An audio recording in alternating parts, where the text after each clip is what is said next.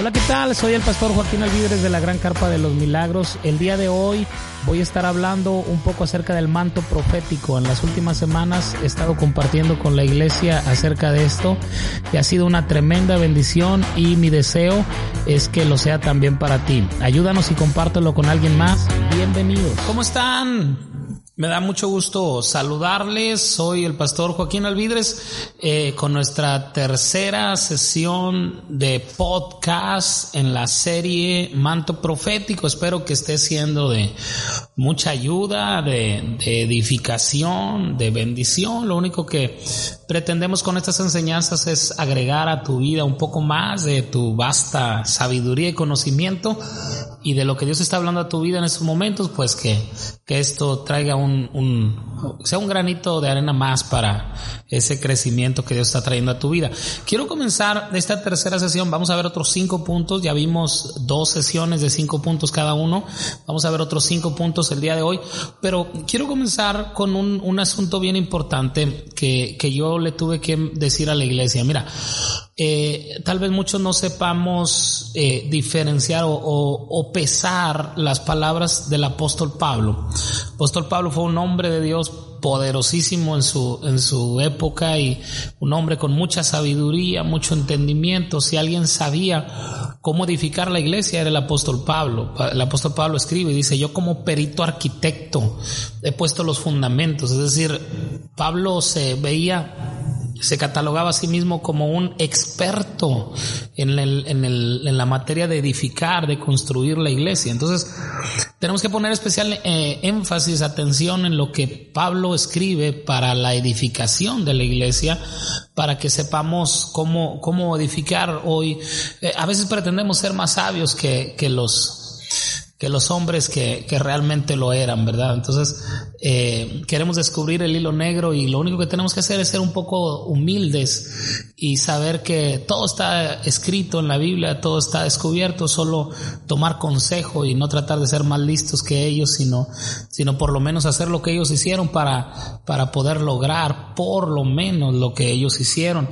Y este eh, hombre que escribió eh, 14 libros del Nuevo Testamento, habla ampliamente acerca de la unción profética y cómo debemos de utilizarla para el, beneficio de la iglesia y la edificación de la iglesia. Si el apóstol Pablo hubiera visto que era malo la palabra profética, lo hubiera dicho. Y lo que en 1 Corintios 14 habla acerca del hablar en lenguas, eh, eh, es bien importante porque hace una, una, una comparativa entre hablar en lenguas y profetizar tampoco está diciendo que es malo hablar en lenguas, está diciendo cómo lo debemos hacer.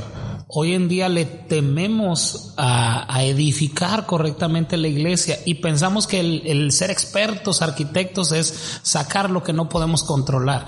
Y, y, eso es un error. Pablo no te está diciendo que elimines lo que no puedes controlar. Lo que Pablo está diciendo es controla aquello que se ha salido de control, dale una estructura y, y úsalo para el beneficio de la iglesia, porque ni el hablar en lenguas es incorrecto, ni la palabra profética es incorrecta, sino eh, son, son herramientas útiles dentro del reino que debemos de, utilizar de manera, de manera correcta. Por eso es de vital importancia los cimientos apostólicos y proféticos para poder echar a andar estas, estas situaciones, eh, para, para, que la iglesia pueda soportar estos, estos eh, eh, cuestiones que Dios estableció en la Biblia para el, para el propio beneficio de la, de la iglesia, para poder edificar la iglesia. Todos los dones, todas las operaciones, todos los ministerios fueron establecidos por Dios para la edificación de la iglesia. Y en 1 Corintios 14, 1, el apóstol Pablo escribe algo que me impacta mucho. Dice, sigan el amor, procuren los dones espirituales, pero sobre todo que profeticen. Es decir, pone por encima del amor y los dones la palabra profética. Dice, está bien, no hay problema, sigan el amor, eso es, eso es muy importante. Y procuren los dones espirituales, pero sobre estas dos cosas, que profeticen. El apóstol Pablo sabía lo que estaba diciendo, hombre. Eh, un, un, predicador decía, y esto no lo digo yo, lo dice alguien que sí sabía lo que decía, eh, como si él no supiera lo que estaba diciendo, ¿verdad? Pero el apóstol Pablo sabe lo que está diciendo. Él es el perito arquitecto, él es el constructor eh, por excelencia del reino, de la iglesia. Entonces, el apóstol Pablo está escribiendo estas palabras tan poderosas y dice, sigan el amor, procuren los dones espirituales, pero sobre todo, sobre esto, profeticen. Él entendía la importancia de la palabra profética y debo hacer énfasis en esto. Cuando dice profeticen de lo que se está hablando, a lo que se está refiriendo es, sobre todo, busquen la voz de Dios, que Dios les hable no hagan, como que el apóstol Pablo nos está insistiendo, no hagan las cosas porque a ustedes se les ocurre, no hagan las cosas porque ustedes quieren hacerlas, sino porque busquen la opinión de Dios en cada caso Busquen la opinión de Dios en cada situación para que puedan obtener mejores resultados. Me estoy explicando. Entonces, quiero ver los siguientes cinco puntos eh, porque eh, les, les comentaba hace un momento fuera de la grabación que, que siempre que voy a comenzar digo media hora es bastante, no sé qué voy a decir. Y ya cuando empiezo eh, se me hace como, como una capsulita de cinco minutos, ¿verdad? Pero quiero, quiero hablar un poquito los, el tercer grupo de cinco puntos, es decir, del 11 en, al 15. El, el punto número 11 sería todo incremento financiero. Esto es bien fuerte, ¿eh? Ojalá que, que, lo pueda escuchar con mucha, con mucha madurez y sabiduría. Todo incremento financiero es liberado por una palabra profética. Segunda de Corintios 20:20 es de Crónicas, perdón, no Corintios. Segunda de Crónicas 20:20 nos va a ayudar a a ver esto. Mire lo que dice. Yo lo voy a leer aquí, si usted lo puede seguir también sería muy bueno, eh, para que no piense que yo lo estoy inventando, ¿verdad? Dice, y cuando salieron, perdón, y cuando se levantaron por la mañana, salieron al desierto de Tecoa, y mientras ellos salían, Josafat, estando en pie, dijo, Oídme Judá y moradores de Jerusalén, crean en Jehová nuestro Dios y estarán seguros. Crean a sus profetas y serán prosperados. Este punto es bien poderoso, bien interesante. Lo que está diciendo el asunto que nos atañe en este momento es, créanle a Dios y estarán seguros crean las palabras que Él les habla. Cuando dice créanle a los profetas, lo que está diciendo es crean las palabras que Él les habla, que Él les envía y serán prosperados. Es decir, cuando yo creo una palabra que Dios habla a mi vida, eh, entonces viene la, la, trae frutos. Yo lo decía en el podcast anterior que eh, me ha pasado muchas veces que, que, yo he soltado palabras proféticas cuando Dios me habla, me dice, dale una palabra a tal persona y, y eh, hay gente que no tenía un negocio y Dios me dijo, ¿sabes qué? Eh, yo, yo estoy ungiendo personas, van a comenzar negocios y les va a ir bien. Digo, si tú estás pensando en poner un negocio, ponte de pie o ven acá al frente, oro por ellos, suelto la palabra, enseguida ponen un negocio y hay gente que ya está 100% dedicado a a, atender sus negocios porque ya no tuvieron tiempo, tenían sus trabajos, tuvieron que dejar sus trabajos para dedicarse 100% a los negocios y, esto es algo que sucede muy a menudo aquí en la iglesia. Cuando la gente da este paso, no solo abre un negocio, sino abre otro y luego otro y luego otro y se convierten en, en, en, en gentes, eh, personas de negocios, eh, no solo de una, una fuente de ingresos, sino de varias fuentes de ingresos, aprovechando esa unción eh, que fue desatada en ese momento. Entonces, palabra profética desata incrementos financieros. Continuamente está siendo soltada palabra de Dios y cuando tú le crees a esa palabra, corres el riesgo de que venga un incremento financiero a tu vida. Muchas veces somos tan cautelosos, tan, tan eh, recatados y, tenemos tantos cuidados y decimos, no, es que estoy esperando el tiempo de Dios. No, es que eh, estoy esperando que se acomoden algunas cosas para poder comenzar. Mira, cuando una palabra profética viene, cuando la voz de Dios está hablando en la iglesia, me impacta mucho. Yo se lo, no, sé si ya lo dije en los podcasts anterior, eh, predico y enseño en muchos lugares y, ya se me pierde la noción donde lo dije, pero, pero discúlpeme si ya lo había dicho acá en el podcast, pero eh, lo que quiero, lo que quiero decirles es que cuando Jacob llega a un cierto lugar y tiene un encuentro con Dios, tiene una visión, se queda dormido y ve perdón, ve el cielo abierto y ve una escalera que está desde el cielo hasta la tierra y Dios está al pie de la escalera ahí arriba y ángeles bajan y suben y, y, Jacob está extasiado con la visión tan fuerte, tan poderosa que está, que está teniendo y, eh, él, él, hace una, usa una expresión, Jacob, que me impacta mucho, dice, esto no es otra cosa que casa de Dios y puerta al cielo. Esta declaración es poderosa. No en todos los lugares se puede decir que es casa de Dios. Si fuéramos honestos, la, gente muy comúnmente dice voy a ir a la casa de Dios. Si fuéramos honestos deberíamos decir voy a ir a la casa del hombre, no a la casa de Dios, porque ahí no sucede lo que Dios dice que sucede, ahí no se habla lo que Dios dice que se habla, ahí se habla lo que el, que va a predicar quiere, quiere hablar, lo que vio en la gente y, y dice, ah bueno, hay necesidad de esto porque he visto o se han presentado esta serie de problemas, voy a hablar de eso y voy a pegarle a eso, ni siquiera le preguntaste a Dios si eso era lo que quería que, que hablaras, pero, pero eh, tú ves que esa es la necesidad o empiezas a, a, a predicar cosas que están de moda. Sí, si va a ser el Día de las Madres, pues predicas de la, de la, de la, mujer virtuosa. Si va a ser el Día del Padre, pues hablas de paternidad. Si va a ser esto, hablas de las predicaciones que están de moda. Declaran la guerra, Cristo viene. Y, y no hay revelación en la iglesia. No es casa de Dios, es casa de hombre. Me estoy explicando. Ahí sucede lo que hay, hay, problemas económicos en la iglesia. Pues vamos a hablar acerca de prosperidad, vamos a hablar acerca de diezmos y de ofrendas para que la iglesia dé y se componga la situación económica. Mira, en una ocasión a mí me pasó, te lo voy a platicar una experiencia personal. Eh, estamos pasando por una situación económica bien difícil, teníamos que hacer pagos. Eh, eh, esta casa se mueve en fe. Yo nunca hago nada con dinero. Todo lo que hacemos lo hacemos sin dinero y Dios siempre alinea los recursos a lo que se necesita. Si yo lo necesito, Dios lo necesita. Y estamos pasando por una, por una eh, racha difícil económica y tenemos que, que, pagar renta o algo así, tenemos que, que hacer un pago muy fuerte. No teníamos el dinero para hacerlo y estaba el sábado en la noche preguntando al Espíritu cuál es la palabra y yo casi casi escuchaba que el Espíritu me decía habla acerca de, de, finanzas y yo voy a mover a la iglesia para dar, pero no fue así, el Dios me dio una palabra totalmente diferente a eso.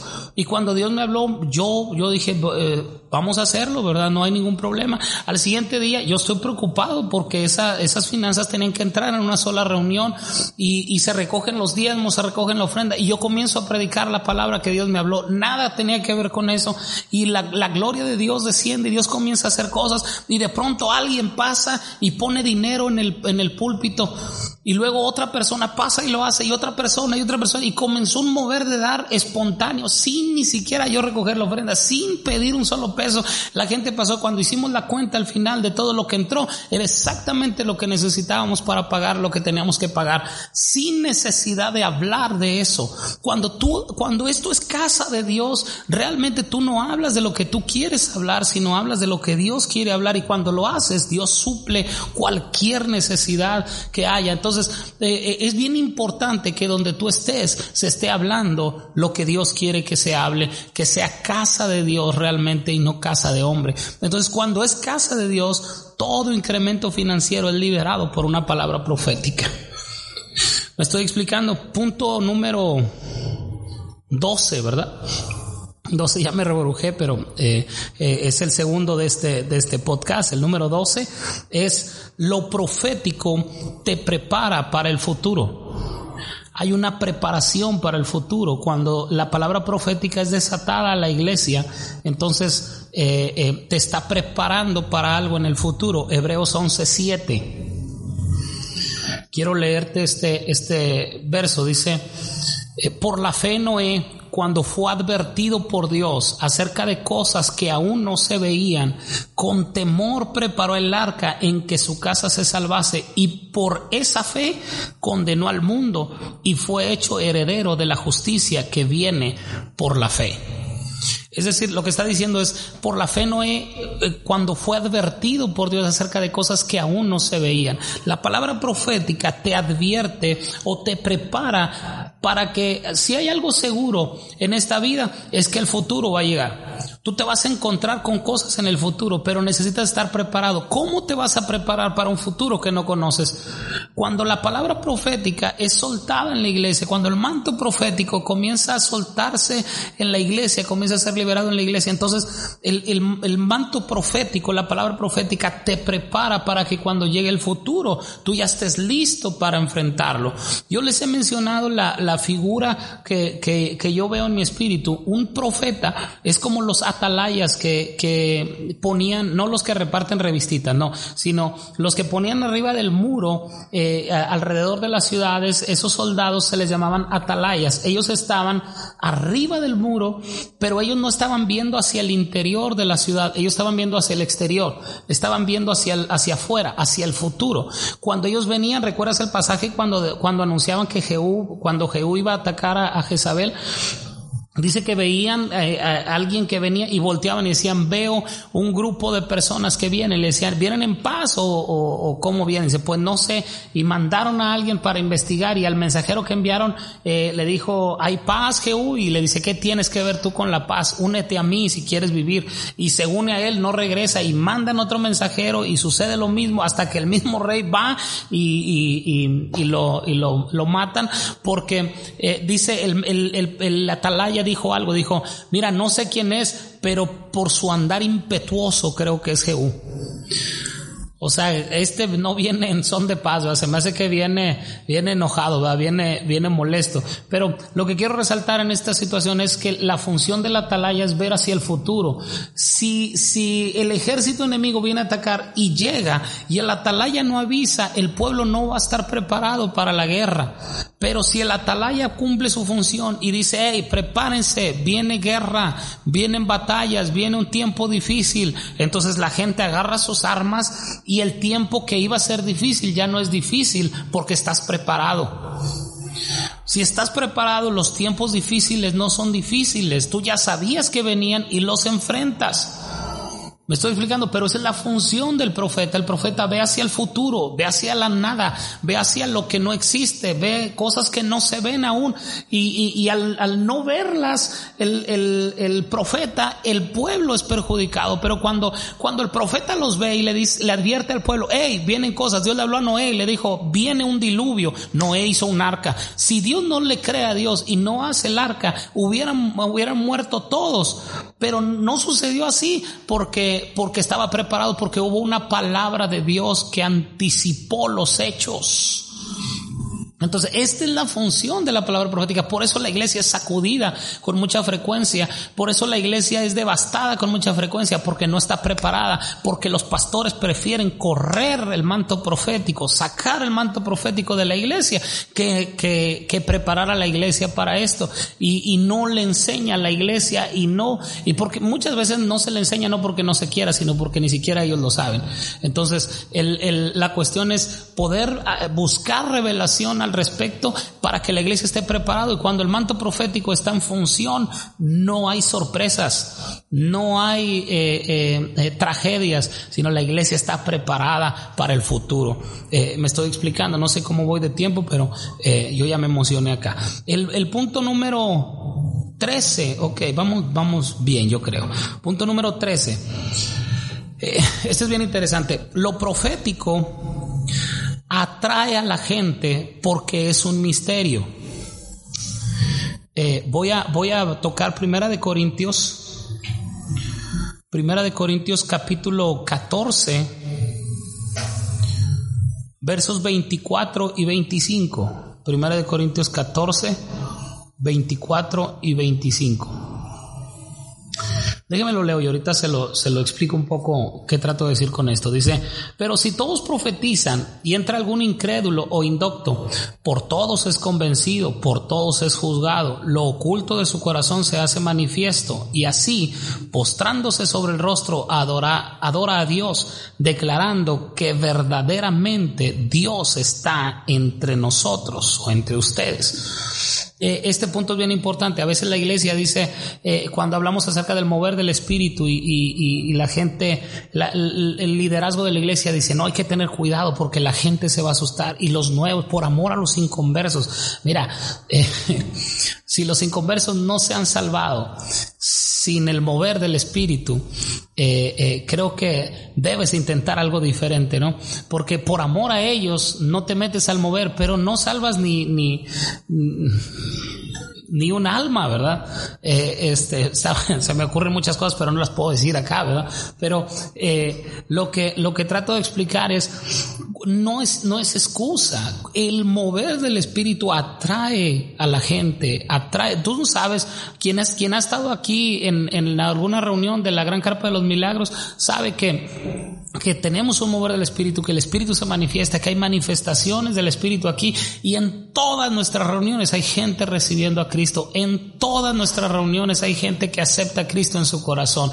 Registramos eh, más de, de, mil personas que recibieron a Cristo el año pasado. En todo el año tal vez alrededor de mil personas recibieron a Cristo aquí en la, en la Gran Carpa de los Milagros, en las cruzadas, en los eventos worship, en todo lo que hicimos. Eh, eh, estamos ahora el 14 de febrero vamos a tener un evento para matrimonios, eh, eh, casi la, la, mitad eh, o un poco menos de la mitad de la gente que, que va a estar aquí, de los matrimonios que van a estar aquí, son inconversos. Tenemos registrados ahorita casi 50 matrimonios que van a estar en esa cena y estamos creyendo que vamos a llegar a los 60 matrimonios y, y, una buena parte de ellos son invitados por gente de la iglesia, están invitando a otros que quieren conocer de Dios, que quieren. Entonces, no es ninguna excusa el, los inconversos. Y lo que está diciendo aquí es que, mira, si todos profetizan y entra un inconverso, un indocto, si su corazón está endurecido, se va a quebrantar delante de Dios. La palabra profética tiene la habilidad de atraer a la gente porque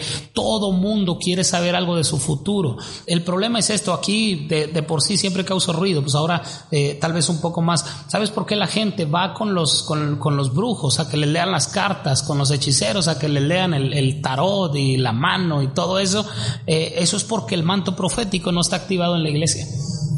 Yo le decía a la gente de la iglesia, le digo, imagínate que, que de pronto alguien que llegó aquí, una, una, persona, un matrimonio normal, y se le suelta una palabra profética, Dios te va a prosperar, pon ese negocio que quieras poner, Dios está contigo, y pones ese negocio.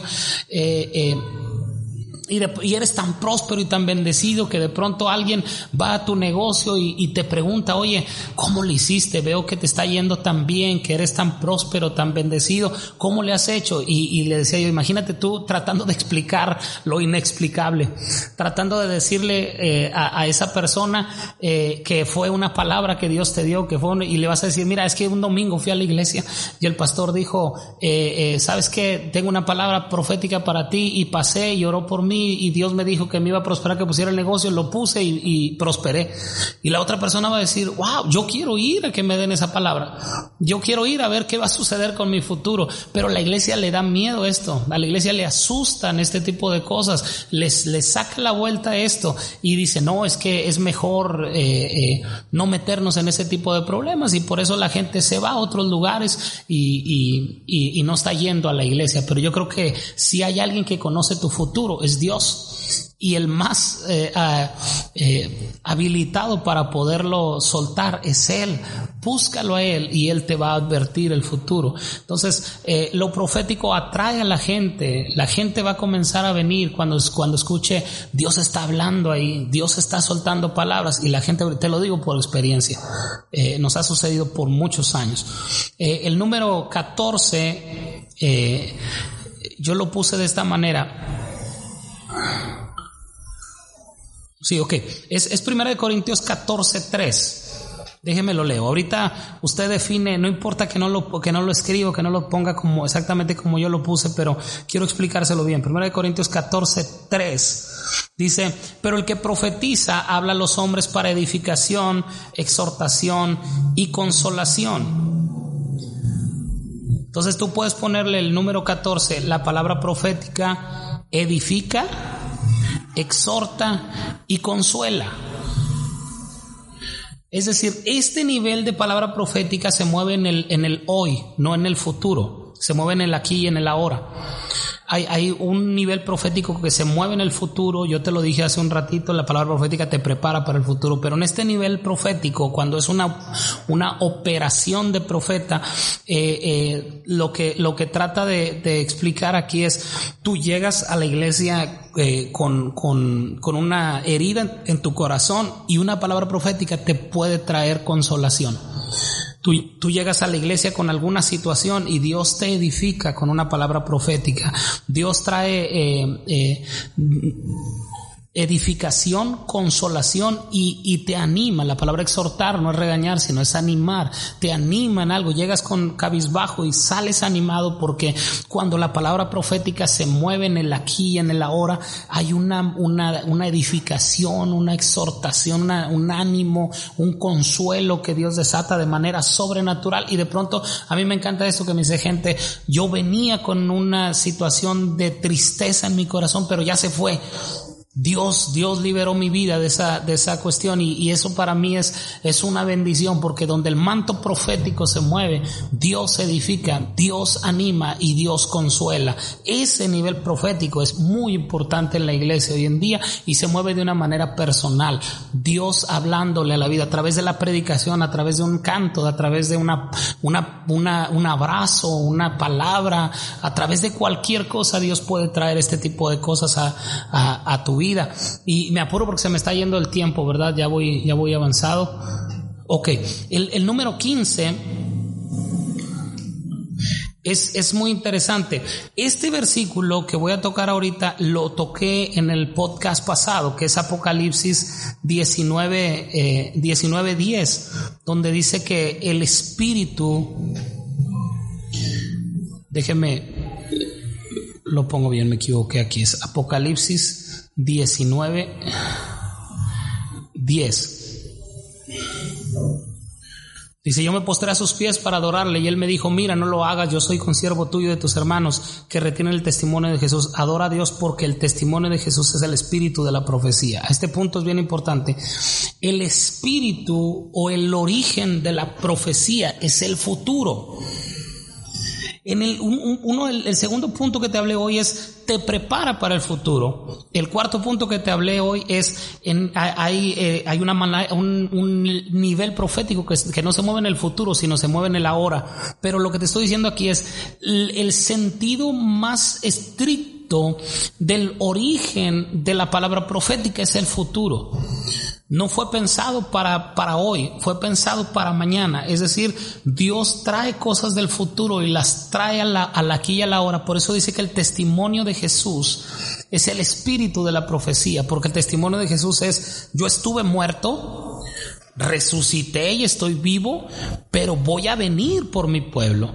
Es decir, ese testimonio de Jesús está activo todavía porque Él le falta por completar su obra y venir por, por su pueblo, venir por la iglesia. Entonces, el espíritu, el origen de la palabra profética es el futuro. Alerta con esto, no la adivinación, el futuro. Hay una línea delgada entre la palabra profética y la adivinación. Muchos profetas piensan que tienes que adivinar algo de la gente, de su futuro, para que realmente sea una palabra profética. No necesaria, no es correcto esto, no que no necesariamente, sino no, no es correcto esto.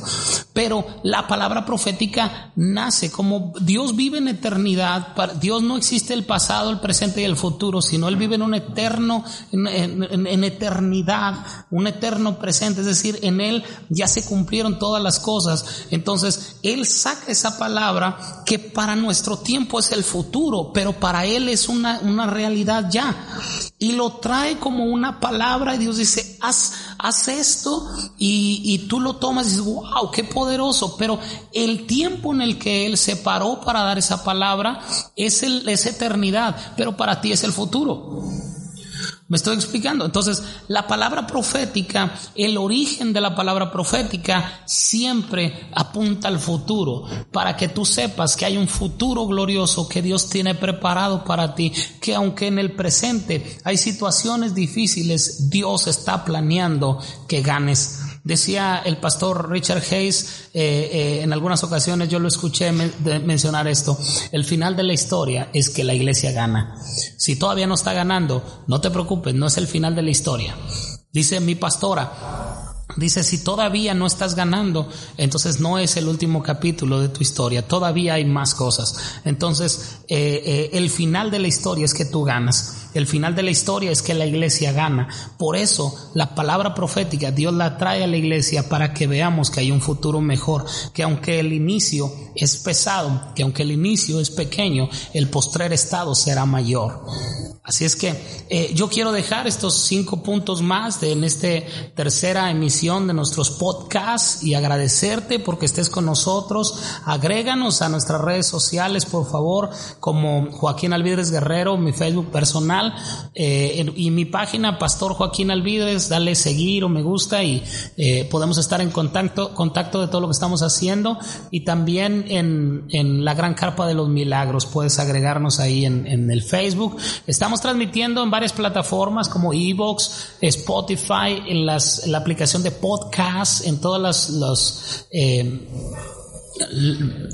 en Apple, eh, se me fue la palabra, eh, en todos los dispositivos de, Apple, sea iPad, iPhone, iPod, cualquier cosa que, tenga eh, acceso a Internet, estamos en la aplicación podcast. Búscanos, recomiéndanos y extiende esto que Dios está haciendo y espero que haya sido de bendición esta tercera sesión del manto profético. Soy el pastor Joaquín Alvidres. Muchas gracias por su atención. Bendiciones.